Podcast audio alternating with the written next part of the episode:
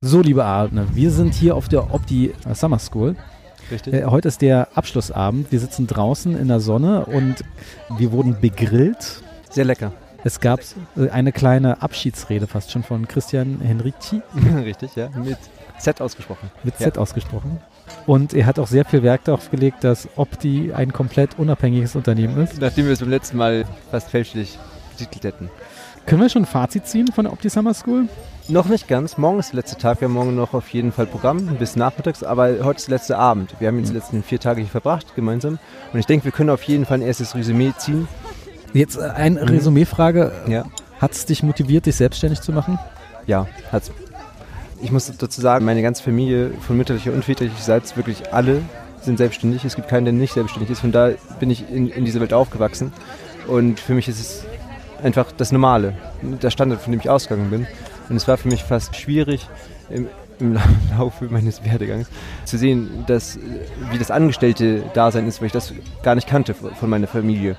Und ich fühle mich im, in der Selbstständigkeit, die ich erfahren habe, sehr wohl. Und ich muss dazu auch sagen, ich habe sogar seit vor meinem ersten Abi, vor meinem Abi, hatte ich schon ein eigenes Unternehmen.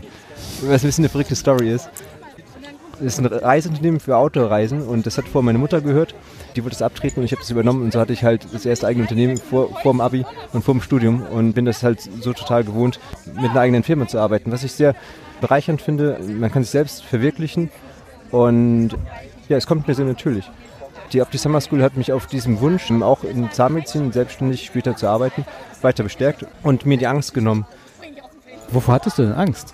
Ich muss sagen, ich hatte keine konkrete Angst, sondern ich bin, habe mich auch mit nicht für Zahnmedizin entschieden, weil man sich dort selbst verwirklichen kann. Das war mir schon ein Punkt, bevor ich angefangen habe, gegen Medizin und für Zahnmedizin, weil es einfacher möglich ist, sein eigenes Konzept zu etablieren und selbstständig zu arbeiten. Aber sag mal jetzt Ja. vom Ablauf, ich meine, Ja. du machst Examen, Ja. aber wird dich die zwei Jahre Assistenzzeit nicht irgendwie hindern oder wirst du dann gleich die aktiv nutzen, um wirklich dein Projekt umzusetzen? Gute Frage. In der äh, Assistenzzeit kann ich natürlich nicht selbstständig sein, was ja auch Obwohl, du kannst theoretisch eine, gleich eine Privatpraxis aufmachen. Kann ich? Ja, okay. Ja, aber okay, eine kassenärztliche Zulassung ist schon mein Wunsch und ich glaube, es ist auch sinnvoll und unterstützt auch mein, mein Bild der Zahnmedizin, das ich unterstützen möchte. Von daher sehe ich das so, dass ich äh, hoffentlich sehr erfolgreich meine, Zahn, meine Examen machen werde. Zwei Jahre Assistenzarztzeit, wobei ich mir wünsche, dass ich äh, Chefs finde, die motiviert sind, mir Zeit zu geben äh, und, und mir beizustehen, ausgewogener, äh, reifer Zahnarzt zu werden.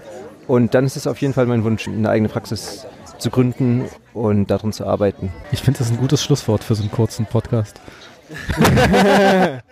Sehr schön. Also, vielen Dank fürs Zuhören